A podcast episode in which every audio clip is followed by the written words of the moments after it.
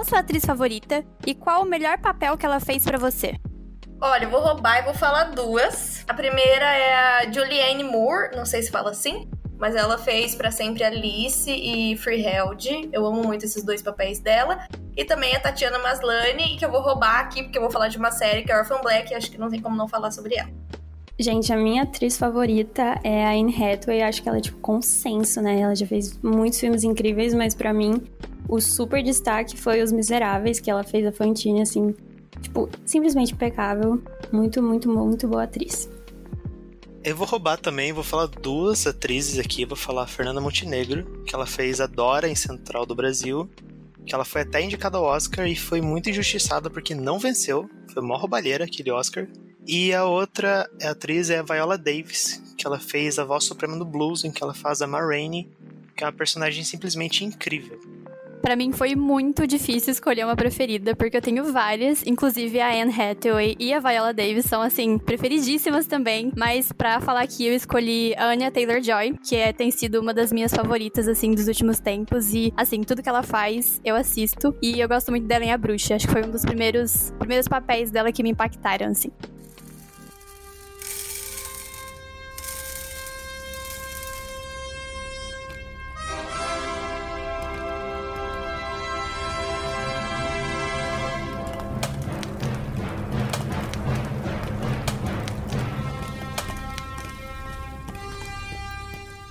Pipoca a cabeça. Comentários de estourar miolos.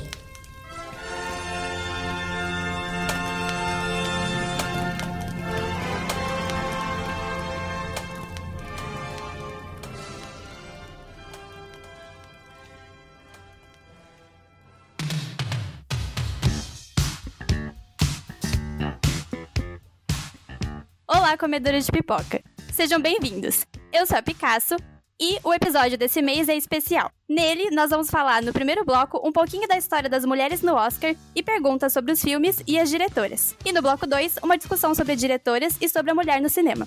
E hoje eu tô aqui com convidados especiais. Se apresenta aí, galera. Oi, gente, eu sou a Ju. Oi, gente, eu sou a Mai. Oi, gente, eu sou o Natan. Em toda a nossa existência, tivemos grandes mulheres fazendo grandes feitos. Na ciência, na política, na música e no cinema não seria diferente. Para começar, a gente vai contar algumas curiosidades sobre as mulheres no Oscar. A primeira delas é que, embora o Oscar, uma das premiações de cinema mais relevantes, tenha surgido em 1929, a primeira mulher a ser indicada a um dos principais prêmios só foi ocorrer em 1977. Lina Wertmuller foi a primeira mulher indicada ao prêmio de melhor direção pelo filme Pasqualino Sete Belezas. A segunda indicação de uma mulher ao prêmio de melhor direção voltou a ocorrer apenas em 1994. Jane Campbell foi indicada por O Piano. Ela não foi premiada nessa categoria, mas levou o Oscar de melhor roteiro original. E além disso, ela foi a primeira mulher a receber a Palma de Ouro em Cannes por esse filme, a premiação máxima do festival. Feito que foi se repetir apenas em 2021, na qual Julia Ducournau levou o prêmio em Cannes por Titane. A primeira mulher a receber o prêmio de melhor direção no Oscar aconteceu apenas em 2008. Catherine Bigelow recebeu o prêmio pelo filme Guerra ao Terror. E a segunda premiação de melhor direção para uma mulher ocorreu só em 2021, na qual a Chloe Zhao se tornou a primeira mulher não branca a receber o prêmio. Ela dirigiu o filme Nomadland. A história se repete em outras categorias também, como o prêmio de melhor direção de fotografia. As duas únicas indicadas à categoria foram Rachel Morrison e Ari Wegner em 2017 e 2022, respectivamente. Diante disso tudo, nota-se uma grande desigualdade nas premiações de cinema, que se originam tanto da falta de oportunidade que as mulheres sofrem na indústria cinematográfica, quanto da falta de reconhecimento de seus trabalhos. Esse problema precisa ser discutido para que se torne cada vez mais uma pauta importante dentro do mercado cinematográfico. Bom, gente, agora vamos abrir para algumas discussões. Vocês chegaram a ver os filmes citados na introdução ou outros filmes indicados em premiações dirigidos por mulheres? E se sim, o que vocês acharam? É, os filmes da introdução eu não assisti todos. Eu comecei a acompanhar o Oscar de uns anos pra cá, então alguns mais antigos eu acabei não assistindo. Só pra inteirar aqui, você ouvinte, a gente comentou vários filmes que foram indicados ao Oscar desse ano no programa passado. Então, se você não ouviu o programa passado, vá lá, porque a gente comentou de Ataque dos Cães e A Filha Perdida bons filmes, inclusive voltem lá ouvir as nossas opiniões sobre. Mas eu vi alguns filmes do Oscar de 2021, se não me engano. Por exemplo, o da Chloe Zhao, que é Nomadland, que foi o vencedor. É um filme bem, bem autoral dela, que ela tem toda uma estética bem contemplativa, muito sentimental. Você vê que nos filmes dela, né, tanto Nomadland quanto Eterno, você tem um pouco disso, sabe? De desse tom contemplativo, desse tom um pouco mais de observar o mundo. É um negócio que é, pode se ver nos dois trabalhos dela. Tem outros também, tipo a Emerald Fennel, de Bela Vingança. Foi um filme que me surpreendeu muito, porque a, a, história do filme toma rumos que você não espera, né? E o final é muito impactante. Tanto que ela recebeu, né, o prêmio por melhor roteiro original, se não me engano. Picasso, você chegou a ver no Bela Vingança, não chegou? Cara, eu cheguei, inclusive, eu anotei esse como um dos filmes que eu queria falar também. Bela Vingança, assim, é um filme que quando eu assisti, ele me deixou mal, tipo, me deixou mal, porque é um filme triste, é um filme pesado, assim, do começo ao fim quando você acha que as coisas estão começando, assim, a melhorar um pouquinho pra protagonista, no filme, enfim, te derruba e fala: a vida não é assim. Mas é um filme muito necessário e eu acho que muito necessário também ele tá numa premiação tão grande quanto o Oscar, né? Eu acho que foi muito importante ele receber um destaque tão grande. E outro filme que eu queria comentar também era Lady Bird, da Greta Gerwig. Eu gosto muito desse filme. Esse filme me marcou demais, assim, por tratar aquela coisa, assim, aquele coming of age, assim, de ver a personagem mudando assim a fase da sua vida, é, crescendo, aprendendo algumas coisas da vida adulta. Eu assisti esse filme numa fase em que eu tava começando assim a passar pela mesma coisa. Então, é um filme que você que você se identifica muito, é um filme muito delicado também. É isso.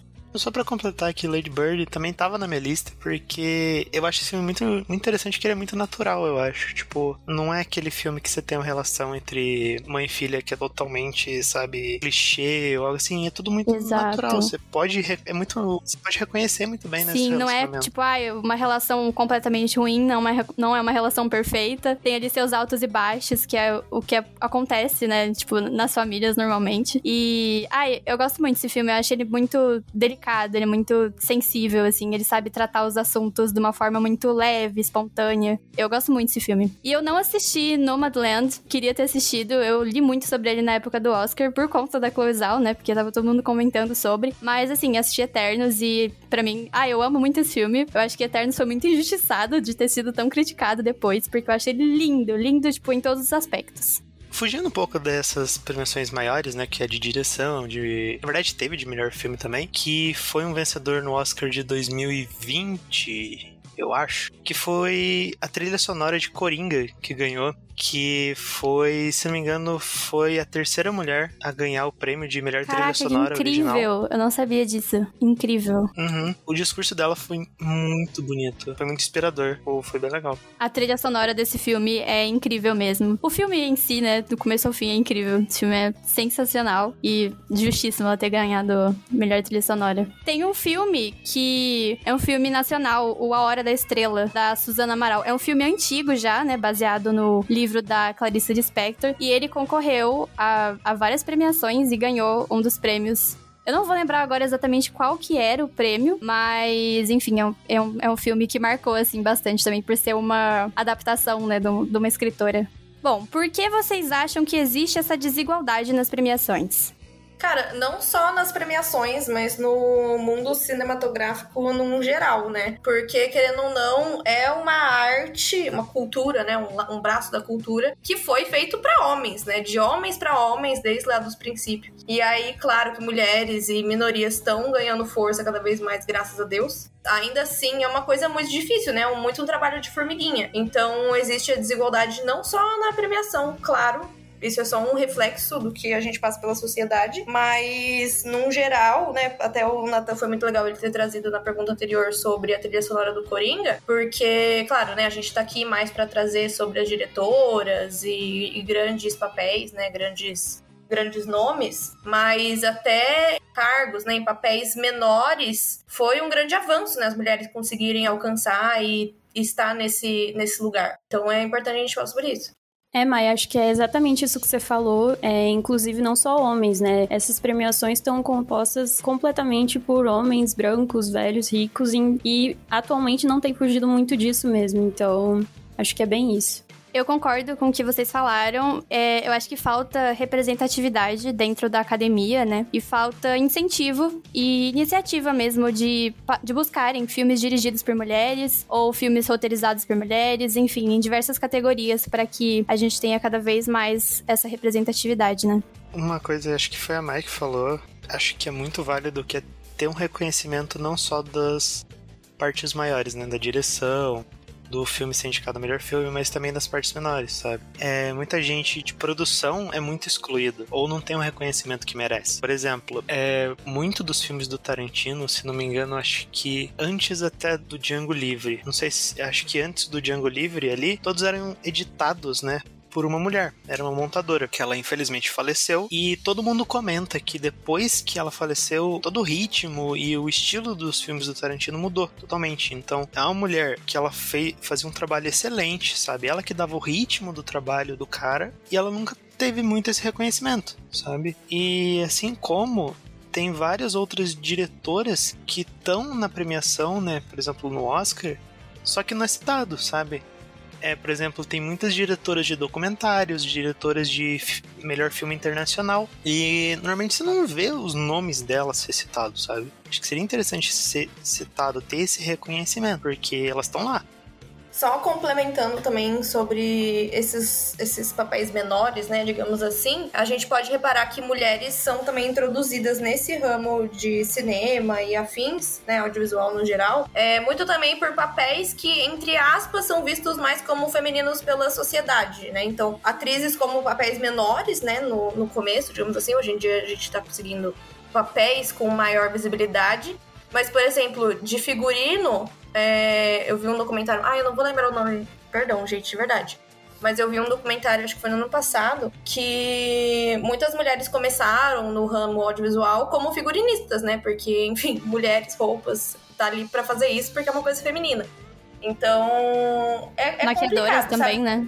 É, uhum. exato, maquiadoras, isso, nossa, muito bem bolado, mas... E, e, é muito louco, sabe? A gente vê como realmente é um espelho da sociedade, né? Um reflexo do que a gente passa aqui fora das câmeras, né? Digamos. É, inclusive tem até aquele teste Bechdel, não sei como fala, né? Que faz essa, esse teste para ver se um filme, as personagens mulheres que estão dentro dele estão realmente, assim, contribuindo com a trama, são papéis dignos, é. tem história por trás, ou se é só, tipo, a, o par romântico ou algo do tipo, e, e os resultados são bem expressivos disso, que, tipo, a maioria, que nem a Mai disse, a maioria das, das personagens femininas são colocadas meio assim de ai, coadjuvante, ou enfim, Cantei. pai romântico muito. Exatamente.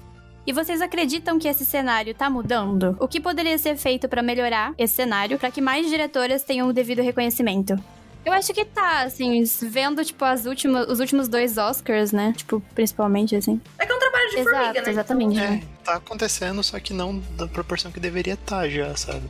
Ah, gente, assim, do pouco que eu vejo e que eu acompanho, eu acho que tá. Bem devagarzinho, mas acho que se comparar, assim, hoje em dia com uns anos não tão distantes de, do passado, já tá bem diferente. Mas, assim, ainda tem muita coisa para melhorar, né? A gente não tá nem perto de chegar na representação é, adequada.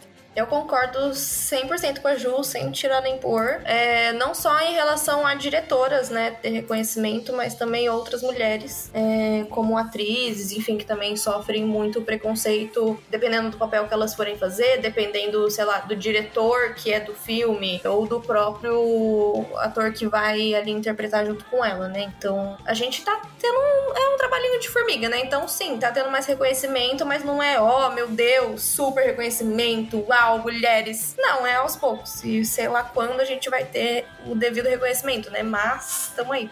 Realmente, é, tá tendo essa mudança, mas ainda não é na escala que deveria estar. Tá. Tipo, a gente tá em 2022, tá ligado? Então deveria ter um espaço grande para as mulheres dirigirem, utilizarem, sabe? Como a gente tá falando aqui de diretoras, né? De chegar, de terem esse reconhecimento pelo trabalho delas. Eu vejo um exemplo que teve no, no último Oscar, que um filme, tipo, acho que foi no último Oscar mesmo, que um filme super chato e horroroso, é, que muita gente criticou, que foi Mank, né? Teve sua direção indicada, sendo que a direção é bem questionável. E outros filmes que foram dirigidos por mulheres que foram muito mais elogiados, porque foi o Uma Noite em Miami, dirigido pela Regina King, né? Ela não foi indicada, sabe? Sendo que ela fez um trabalho que foi muito mais reconhecido pelos críticos, pela comunidade que assistiu, foi muito mais reconhecido do que um outro filme lá. Então, assim, falta reconhecer, sabe? Como a academia ela ainda é formada por esses homens brancos velhos, tipo, realmente é tá um trabalho de formiguinha, sabe? Mudando aos pouquinhos, sabe? Mas ainda tem muita, muita coisa para ser feita. Merece muito mais reconhecimento. Tem muitas diretoras, roteiristas, é, maquiadoras, montadoras que são fodas e merecem um maior reconhecimento. Eu concordo, obviamente, concordo com tudo que vocês falaram. É, acho que é, precisa ter muito mais reconhecimento, sim. Mas uma coisa que a Mai tava falando agora há pouco é que essas mulheres, elas estão aí, né? Elas estão trabalhando, elas estão produzindo. Eu acho que falta muito incentivo também. Incentivo, não sei, das mídias para divulgarem, assim, a, as suas funções, divulgarem é, antes de saírem em premiações, não sei, mexer um pouco com o público para que parta da gente também a gente pensar, ter essa iniciativa, né? De falar, ah, vou assistir isso aqui feito por uma mulher, assim. A gente ter essa iniciativa também, que eu acho que, não sei, eu sempre fico pensando assim, ai, qual que é a minha parcela de culpa, às vezes, em procurar algo de uma roteirista que seja mulher, enfim. Eu acho que é um trabalho de todas as partes, assim, da sociedade no geral, da gente não só reconhecendo, mas incentivando o trabalho dessas mulheres para que elas possam estar em cada vez mais premiações, receberem cada vez mais prêmios. Mas, assim, eu, eu fiquei bem feliz, assim, de ver, pelo menos no último Oscar, né, o quanto quanto, o quanto isso já avançou um pouquinho comparado aos anos anteriores. E acho que só complementando é, essa questão das oportunidades também, né? Que realmente, que nem vocês falaram, essas profissionais estão aí, estão fazendo o trabalho delas, mas muitas vezes elas não são chamadas para chamarem pessoas que fazem um trabalho bem menos incrível, muito provavelmente, porque é um homem branco, enfim. Então, eu acho que tem esse, esse movimento da indústria também, né, de não, não contratar as pessoas. É tipo, é o que a gente falou da Zhao também, né? Tem muito a questão. Quer dizer, é uma indústria muito desigual, né? Em vários sentidos ainda. As oportunidades que a Ju falou, né? É salários também, uma desigualdade de salários que desanima, que faz as mulheres não pegarem certos papéis que elas poderiam pegar, protagonistas, assim, que elas poderiam pegar e que não pegam, porque elas simplesmente não são valorizadas, né? Várias vezes, assim, a gente já, vê, já viu entrevistas de mulheres falando que pensaram em sair de seus papéis ou que saíram dos seus papéis porque não estavam sendo pagas em comparação a homens, assim, que às vezes eram, tipo, coadjuvantes coadjuvante, sabe? Então, assim, é ainda bem desigual, né? Mas é algo que eu espero que vá melhorando. Você falou, Picasso, de elas não terem a mesma equidade dentro da. mesma igualdade dentro da indústria. É muita realidade. Tipo, a atriz que eu comentei na introdução, a Viola Davis, tem uma entrevista dela que ela fala, tipo, ah, muitas vezes as pessoas me comparam com a Mary Streep elas me comparam com ela, elas falam que eu tenho papéis muito importantes, eu tenho papéis muito relevantes, que eu sou tão boa atriz quanto ela, só que eu não recebo o que ela recebe. Tem diferenças até mesmo entre etnias, sabe? A mulher negra recebe muito menos que a mulher branca, e a mulher branca já recebe menos que o homem. Então, tipo, tá tudo errado, basicamente, né? E é, ela falando, tipo, ah, pague o valor né, que eu mereço, que é o referente ao meu trabalho, a minha qualidade. Então, tem essa disparidade até mesmo entre a, as etnias. Nossa, mas super bem lembrada, essa, essa entrevista é realmente super impactante. E eu acho que é, toda vez que sai, assim, uma declaração de alguma coisa que rola, né, é, em relação à disparidade de gênero dentro do, da indústria cinematográfica, é sempre muito impactante, né? É, inclusive, muitas denúncias de assédio, enfim, pesadíssimo. Bom, gente, agora nós vamos para um breve intervalo, mas já já a gente volta com o segundo bloco. Liga pro João, o jogo já vai começar. João, cadê você, cara? Tu vai perder o clássico. Tô preso no trânsito, Luiz, mas depois eu acompanho tudo que rolou no jogo lá no Arquibancada. Arquibancada? É, o Arquibancada é o programa da Ruve Podcast sobre tudo que acontece no futebol. Tu não escuta não, rapaz? Vai lá ouvir. Respeitável público! A Ruve Podcasts apresenta o Núcleo de Entretenimento.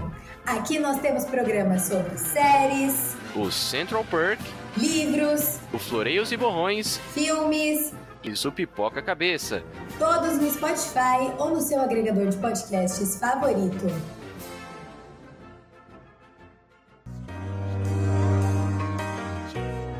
Oi, gente, voltamos com o segundo bloco. E agora a gente vai conversar um pouquinho sobre diretoras. Qual que é a diretora preferida de vocês e o que te atrai no trabalho dela?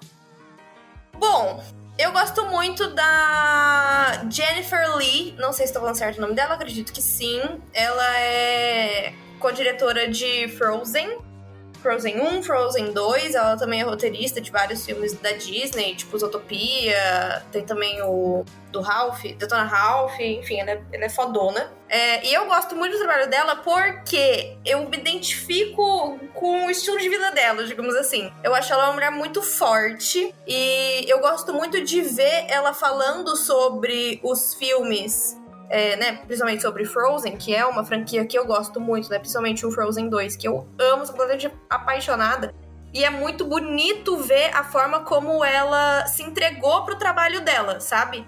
Não é só, ah, tô ali fazendo trabalho, boa pra nós, haha. Tipo, você vê como ela, mano, deu o sangue dela naqueles, sei lá, seis anos que eles ficaram preparando o filme. É, ela conta detalhes, ela mostra como que ela pensou em cada coisa, como que ela conversou com o roteirista, como que ela conversou com a galera da edição e efeito, e, e é muito foda ver, sabe? Eu gosto muito de ver mulheres falando sobre os trabalhos delas, porque isso inspira muito, sabe? Inspira não só eu aí atrás do- dos meus objetivos, enfim, mas há também outras mulheres que querem entrar nesse ramo é, que a gente até comentou, né, que a gente é muito responsável também em partes pelo, pelo crescimento de mulheres no audiovisual. E é muito bom ver essas mulheres tendo espaço, né, e a gente dá voz a essas mulheres para cada vez mais outras mulheres terem interesse nesse mundo, né, nesse ramo e introduzirem, né? Nossa, tô emocionada com a sua resposta. É, gente, a minha resposta acho que é até muito sintomático disso tudo que a gente tava falando. Eu não conheço muitas diretoras. E aí eu fui pesquisar dos meus filmes favoritos e, tipo, nenhum deles era dirigido por mulheres. Então, não apenas. Tipo, eu sei que é uma amostra viciada, mas eu acho que é bem sintomático do que a gente tava conversando. Mas é, surfando aqui em quem a gente já falou, eu gostei muito do trabalho da Chloe mesmo. Eu acho que ela é, é muito competente. Todos os trabalhos dela que eu já consumi, eu falei, mandou muito. Então, não sei se eu tenho, assim, é, repertório pra falar que ela é minha diretora favorita, porque realmente não conheço muitos trabalhos, mas os que eu conheço, ela arrasou. Então, é isso. Eu tô com a Ju, eu não sei se a diretora que eu vou falar, que as diretoras, na verdade, são minhas favoritas, mas é, o que eu vi das obras dela, eu gostei bastante. E são algumas que eu quero acompanhar mais do que ela vai fazer, ou que eu quero conhecer mais o trabalho delas, né? Que é a Júlia do Cornô, que foi comentado na, logo na introduçãozinha, que ela fez o filme Titânia, e ela fez outro filme anterior dela que foi Grave, se não me engano, é Raw, na língua original. E ela trabalha com o terror de uma maneira bem diferente, sabe? Ela tem uma visão muito diferente do, do terror, do horror, e ela mistura é, muitos temas reflexivos, é muito, por exemplo, Titânia, é até meio sentimental, muitas partes dele, então ela faz uma mistura de gêneros que é muito, muito interessante, muito diferente. É algo muito raro de se ver no terror e no horror. Então eu acho que é muito é muito interessante o trabalho dela. Eu quero acompanhar mais, eu quero ver que ela vai fazer daqui pra frente. E outra que eu vi só um filme dela, mas assim, impactou muito assim, eu acho que esse filme dela também foi um dos primeiros assim da década de 2010 a trabalhar o terror mais psicológico, que é a Jennifer Kent, que ela fez é, Babadook, que é um ótimo filme, assim, tem uma outra camada ali de drama, um subtexto ali para depressão, então é um filme que vai além do terror também.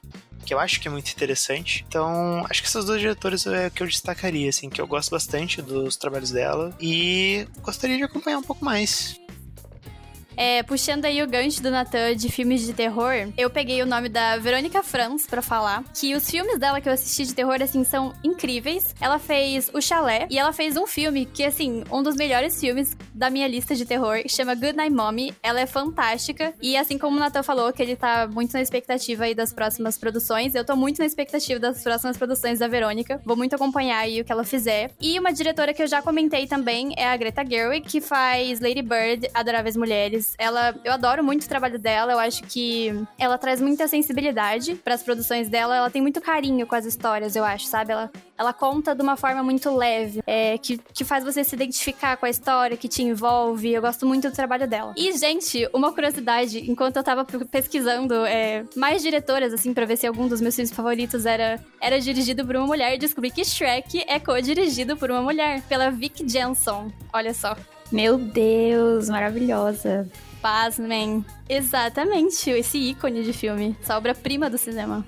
Nossa, gente, eu queria dizer que eu fiquei assim estimulada a consumir mais conteúdos produzidos por mulheres, ouvindo vocês de verdade, com essa história que a Picasso falou da nossa responsabilidade também, né? Acho que isso é uma coisa que eu não me atento muito. É, geralmente eu fiquei ouvindo os depoimentos de vocês e eu falei, nossa, realmente, então vou consumi-las. E quanto ao cenário brasileiro, gente? Vocês costumam acompanhar alguma diretora? E sim, sim, qual? Eu não diria acompanhar, acompanhar é uma palavra muito forte, assim, porque que nem na resposta anterior, eu vi só um ou dois filmes delas, então não posso falar sobre muitos deles. Mas é a Gabriela Amaral de Almeida, que fez Animal Cordial, que é um filme muito, muito bom, que fala sobre um assalto que tá acontecendo num restaurante, restaurante de elite, e daí a situação só vai ficando mais tensa e mais tensa então, é um filme que não dá para falar muito da história, até porque é muito difícil. Quando você assiste, você percebe isso. Mas é, é uma diretora bem interessante também. Ela é voltada mais pro suspense, pro terror. Mas é muito interessante a visão dela, sabe? Porque é como ela trata as pessoas, né, e as relações entre pessoas dentro desse filme, que é o Animal Cordial, é interessante, é muito diferente. Chega até a ser meio natural, meio trazendo o ser humano pro ambiente de animal mesmo, né? É muito interessante ela, eu gosto bastante desse filme. Ela fez outra também que é A Sombra do Pai, só que eu não posso falar porque eu não vi. E outra diretora também que eu acho bem interessante é a Juliana Rojas, que eu vi alguns curtas dela, por exemplo, Um Ramo, que é um filme bem. que é um curta que tem disponível no YouTube mesmo, vocês acham? É uma diretora também que trabalha muito com subjetivo, pelo menos esse, esses curtas, né? Trabalha muito com subjetivo, com outro tema além do suspense e terror, mas ela mais ligada ao suspense, né? E ela trabalha outros temas interessantes. E ela tem outros filmes que são um pouco até meio fora da caixa, por exemplo, Sinfonia da Necrópole, que é um filme de comédia musical que se passa num cemitério. É um filme muito surtado, mas é muito, é muito divertido também. Meu Deus, uma comédia musical que se passa no cemitério. Achei tudo. Gostei também. Excêntrico. Juro, ela é muito. Ela faz uns filmes bem. É, bem diferentões, assim. Tem até um título. Fora da um... casinha, né? Exatamente, ela é muito boa. Tem um outro também que hum, eu não sei muito bem sobre a história, mas só pelo título já eu acho super interessante, que é Trabalhar Cansa, que é uma verdade. Né, mas se não me engano fala sobre uma família que compra um supermercado e dentro do supermercado parece que tem algumas coisas tensas acontecendo. Então, assim, ela é uma diretora bem fora da caixa que Ah, eu, eu gosto amei. bastante. Amei as indicações. Vejam coisas da Juliana Rojas porque ela é incrível, verdade.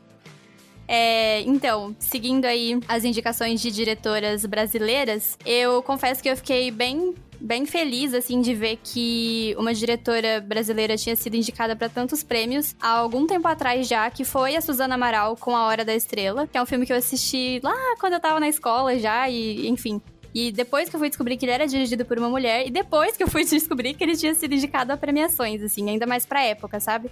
Eu acho que isso é muito marcante. E eu achei que valia citar também aqui a Petra Costa, que fez Democracia em Vertigem e que foi indicada ao Oscar aí, né? É, gente, nesse eu confesso que eu vou ter que me abster, mas, assim, assumo minha responsabilidade, vou, vou correr atrás disso, vou assistir mais produções brasileiras feitas por mulheres. E eu fiquei muito interessada nas indicações do Natan, inclusive. Nossa, eu também. Eu amei essa história da, da comédia que é um terror que é no cemitério. Achei tudo. Off, como é que chama esse? Esse filme se chama Sinfonia da Necrópole. Tá disponível na Netflix.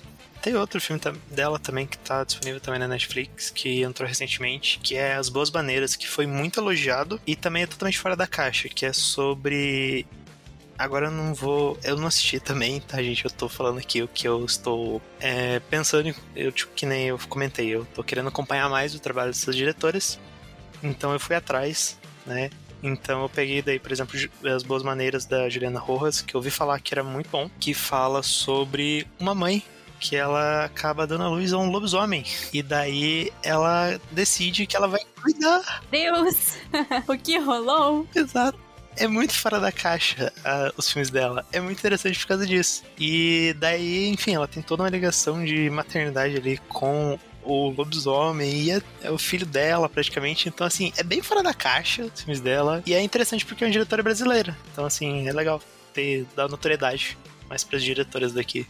E um outro filme que foi muito falado na época que ele lançou era o Que Horas Ela Volta, né? Com a Regina Casé, que é dirigido pela Anna Muillert. Ele chamou bastante atenção, assim, porque na época, no contexto, assim, em que ele saiu, tava todo mundo falando sobre e tal. E ele tá disponível na Netflix, então assistam. Sim, é realmente um filme muito bom, vale muito a pena. E, nossa. É. Uma coisa, uma coisa que eu não tenho propriedade nenhuma para falar, mas enfim, só, só comentários, né? Assim, tipo, que tem muito aquele lance que rola também de quando fazem filmes, tipo, sobre mulheres que amam mulheres, e aí, tipo, o diretor é homem e é sempre assim, nojento, escrachado, ah. sabe? E é muito fácil de você ver a diferença quando é dirigido por uma mulher, né? Que é, tipo, não é nojento. Cara, só pra fazer um adendo sobre isso que a Ju falou, tem um. Eu tava conversando sobre. Ela até era do Pipoca Cabeça antes, né? Das antigas, a Flora. Tem um cargo, né? Não sei como é que chama que é coordenador de intimidade. E aí, por exemplo, no filme Azul é a Cor Mais Quente, que é um filme teoricamente lésbico, mas o diretor é um homem, ele foi um puta de um idiota, enfim, não quero falar sobre isso.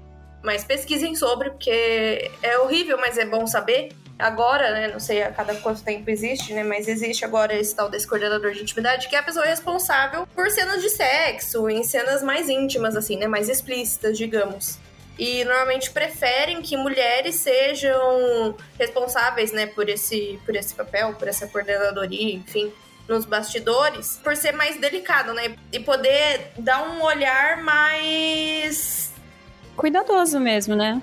Um olhar mais cuidadoso mesmo, né? Um olhar mais cuidadoso. Tem, acho que em Game of Thrones, eu não, não sei dizer exatamente se é uma se é uma mulher que faz esse papel, mas no, nos primeiros episódios lá da, da série, que tem cenas de estupro, enfim, o ator em si ele foi muito auxiliado também por mulheres para tratar junto com a atriz de uma melhor forma também as cenas, sabe? E é muito bom ter mulheres nessa posição para ah, evitar situações desagradáveis mulheres sabem como são homens e é bom quando tem não só nessa questão da intimidade mas cenas românticas, né? Quando tem é, pessoas, né? Quando tem mulheres ali no set olhando para outras mulheres, né? Então acho que também a atriz deve se sentir mais confortável, sabe? De não estar tá tão exposta ali, enfim, como foi o caso contrário, né? Do filme, por exemplo, Azul Arco Mais Quente, que, enfim, e quão importante que é que tenha isso. Eu fico assim, desacreditada que essa, esse cargo não existia antes, porque realmente é, foi nesse filme mesmo que eu pensei, Mai, quando eu falei sobre, porque foi, assim, gritante, mas. Cara, horrível. Mas isso tá muito presente, né, cara? É, as, as, os filmes, como a gente falou, tem muitos homens na produção e essa fetichização é muito constante e o fato de não ter esse suporte para as atrizes é bizarro, assim, de colocá-las numa situações que são tipo puramente fetichistas mesmo e, e elas estão trabalhando, então elas estão sujeitas a, enfim, estar em situações horrorosas ali. Então, é muito importante que tenha isso mesmo. E que bom que começou a ter, e que pena que não tinha antes. Bom, gente, entre os filmes que vocês estão mais ansiosos para ver esse ano, quantos deles são dirigidos ou protagonizados por uma mulher? Nossa, gente, tem um filme que já saiu, mas eu tô muito ansiosa para assistir, que é aquele Turning Red, né? Uma animação nova da Pixar. Ele tem um pandinho vermelho, a menina que vira um pandinho vermelho. Eu tô muito ansiosa para assistir. E foi dirigido por uma mulher. E, inclusive, essa mulher, eu não sei exatamente falar o nome dela, mas Domichi é algo do tipo. E ela foi a primeira mulher que dirigiu um curta-metragem da Pixar. E pasmem, isso aconteceu apenas em 2018. Tipo, a Pixar tem muitos anos de existência, a Pixar tem muitos é, curta-metragens, e só em 2018 que isso aconteceu. Então, tipo assim, chocante também. E, e é ela, né? De novo aí, agora no filme da Pixar, então, animada. Ju, eu tô muito chocada porque a minha resposta é exatamente igual à sua. Também é. Ah, eu não vou saber falar o nome dela, mas a Domi Ishii, enfim, é de Turning Red. Eu quero muito ver esse filme, eu ainda não vi. Eu pensei que você já tinha assistido, mas eu ainda não assisti também. Ah, enfim, acabou de sair, né? Mas eu fico muito feliz que ela, né, a diretora, dirigiu esse filme é, também pelo local em que, a, que o filme se passa, né? Porque é um filme asiático, né? A protagonista é asiática, enfim, e a diretora é asiática também. Então é muito bom que, além de ser uma diretora mulher, ela não é branca, enfim, né? Faz jus ao filme. Gente, deixa eu trazer uma curiosidade desse filme. Que não é só a diretora. Toda a parte de coordenação, a parte mais é, de comando desse filme, todas são mulheres. São produtoras. Nossa, tá brincando! Juro. É produtora, supervisora de efeitos, design de produção, gerente de produção. Todas são mulheres. Primeiro filme que isso acontece dentro da Pixar. E, pô, tipo, isso é muito grande, tá ligado? Isso é muito legal. Gente, eu tô encantada. Obrigada por ter falado, não sabia. Que máximo. É muito interessante isso. É muito difícil você ver isso, sabe? Toda uma equipe de coordenação toda formada por mulheres. E que bom que tá acontecendo, pô. É excelente. Também tô ansioso pra ver esse filme. Vou trazer mais alguns aqui. É, o filme Não Se Preocupe Querida, que é da Olivia Wilde, que ela é uma atriz que agora tá dirigindo, né? Ela dirigiu aquele hum, Hora de Série também, que foi bem elogiado, uma comédia, que é com a Florence Pugh, a irmã da Viúva Negra, basicamente assim, se você não reconhece, e com o Harry Styles. E é um filme de terror psicológico que se passa nos anos 50 e 60. E, enfim, se tem Harry Styles, a casa já surtou, imagina, né? Mas é óbvio esse filme tava muito na minha lista já há muito tempo, desde que eu, que eu ouvi falar dele, porque enfim, né, Harry Styles e a Florence. Eu gosto muito da Florence Pugh, eu acho que ela é uma atriz, assim, sensacional. Assim... Nossa, ela é fantástica, eu também amo ela. Demais, né? Ela é incrível. O show de atuação dela em Midsommar, assim, ela é incrível. E por se tratar de um suspense psicológico, aí de um terror psicológico, eu acho que vem coisa muito boa. Eu tô muito ansiosa pra esse filme. E um outro filme que eu tô bem ansiosa para ver, dessa vez não dirigido, mas protagonizado por uma mulher. Acho que eu não seria eu se eu não citasse esse filme que é Halloween Ends, que é protagonizada aí pela Jamie Lee Curtis, maravilhoso, né? Que é o desfecho aí da, dessa última trilogia, né, de, de Halloween aí nos cinemas dessa vez. Gente, Jamie Lee Curtis sabe tudo. Nossa, adoro ela. Sexta-feira muito louca. Sexta-feira muito louca, exato.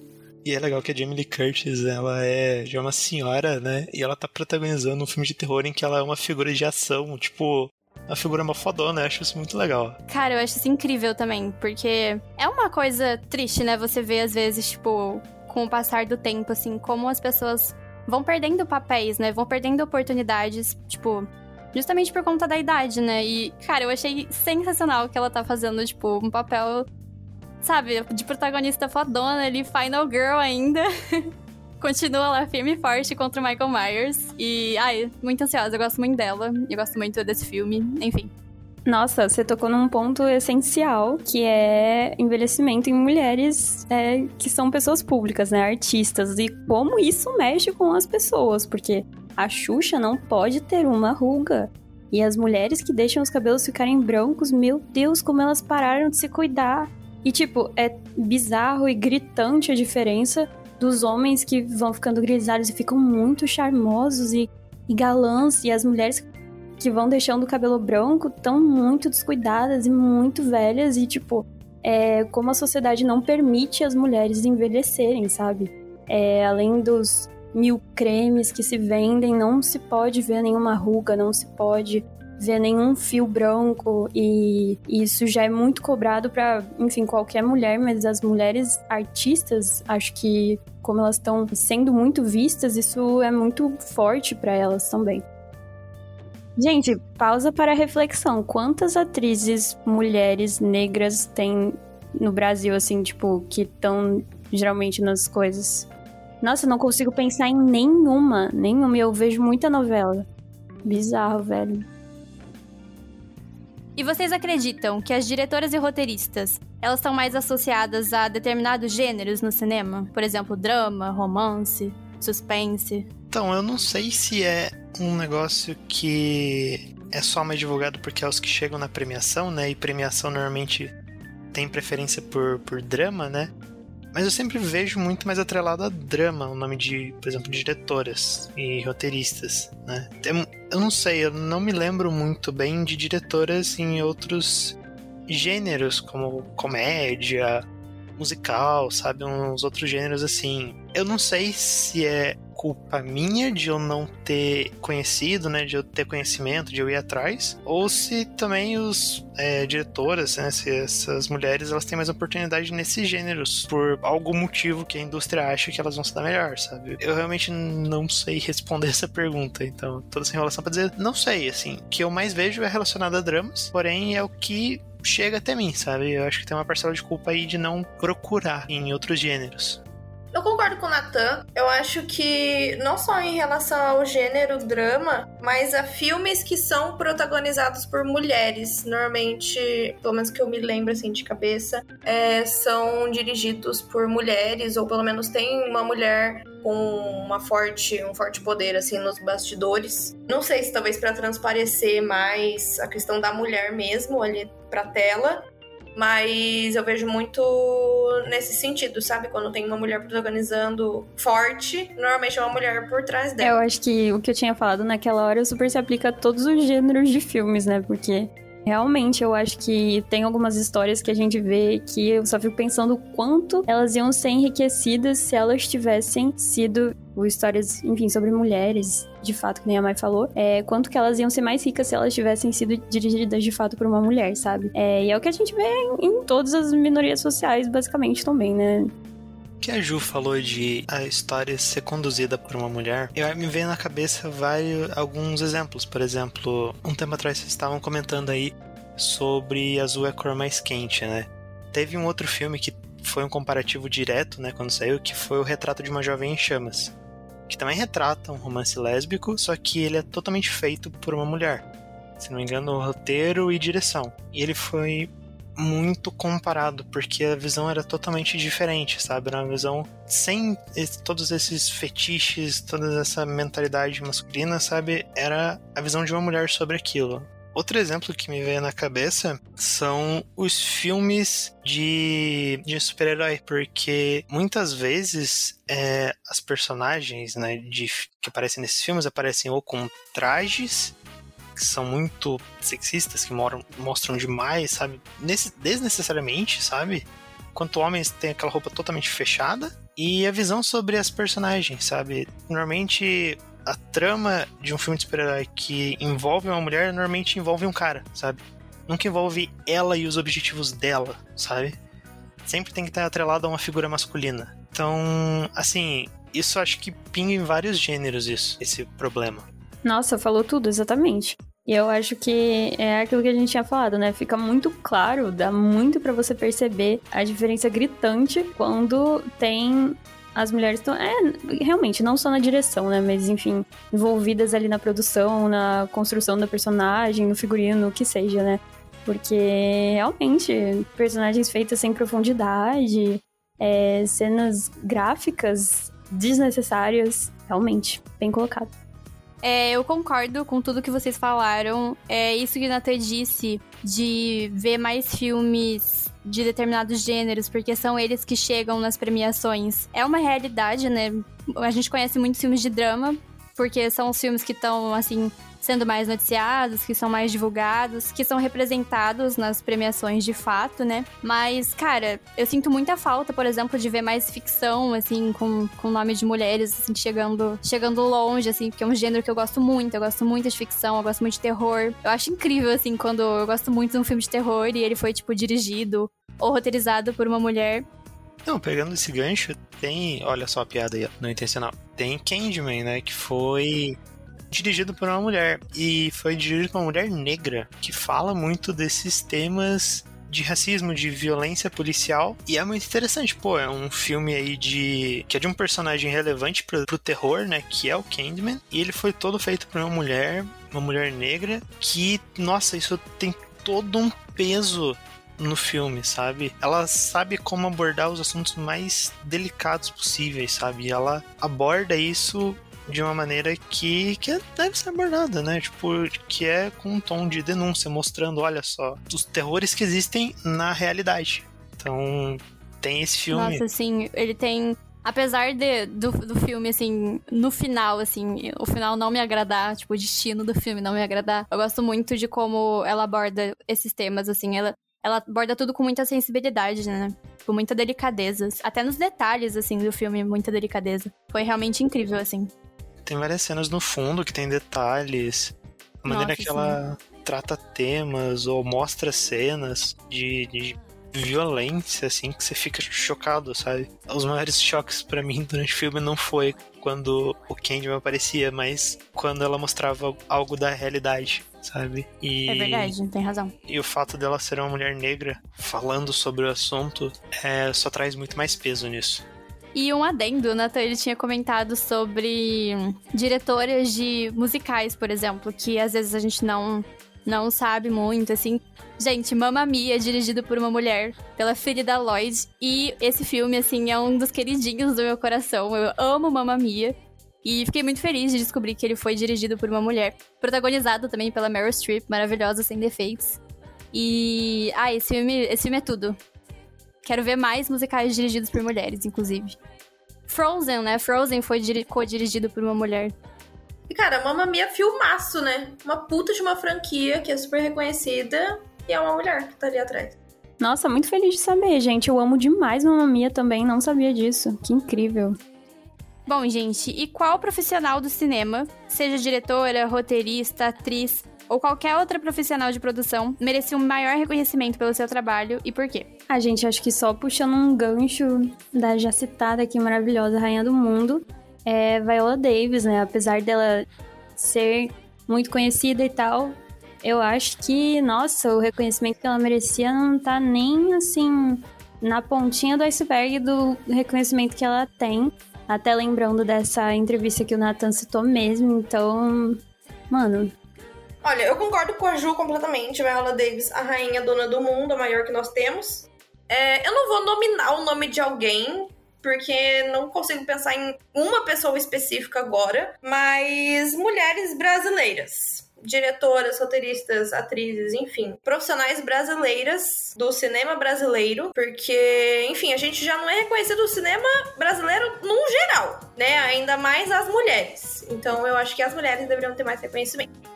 É, isso casou muito bem com o que eu ia falar, porque eu ia só reiterar a recomendação da Juliana Rojas e da Gabriela Amaral Almeida, porque são duas diretoras que eu acabei conhecendo e são muito boas, sabe? Existem várias outras e foi isso que a mãe disse, tipo, valorizar, além do nosso cinema, valorizar as nossas diretoras ainda mais fazendo um cinemas de gênero, fazendo cinema de, de suspense, de terror, de comédia, musical, enfim, sabe, valorizar essas diretoras que estão aqui no nosso Brasil, estão produzindo cinema, estão produzindo coisas bacanas e merecem um reconhecimento. É, gente, eu concordo com tudo que vocês falaram. Assim, Viola é a dona do meu coração. Eu amo essa mulher, amo todos os papéis dela. É, eu acho sim que a gente tem que valorizar super as nossas atrizes, as nossas diretoras, nossas roteiristas brasileiras e divulgar mais os trabalhos que a gente encontrar feitos por elas. É, trabalhos independentes também, de diretoras novas. Eu acho que é algo que a gente deve muito valorizar e divulgar mais também, porque eu acho que condiz com a geração, né, que a gente tá vivendo, assim, de comentar mais sobre isso, divulgar mais, incentivar mais. E são pessoas que estão surgindo agora, né, nessas mudanças, né. Tem uma diretora que é a Emma Seligman, que ela dirigiu Shiva Baby, que é um filme, assim, incrível. É um filme de uma hora que ele é totalmente sensorial, que vai fazer você, assim, surtar junto com a protagonista.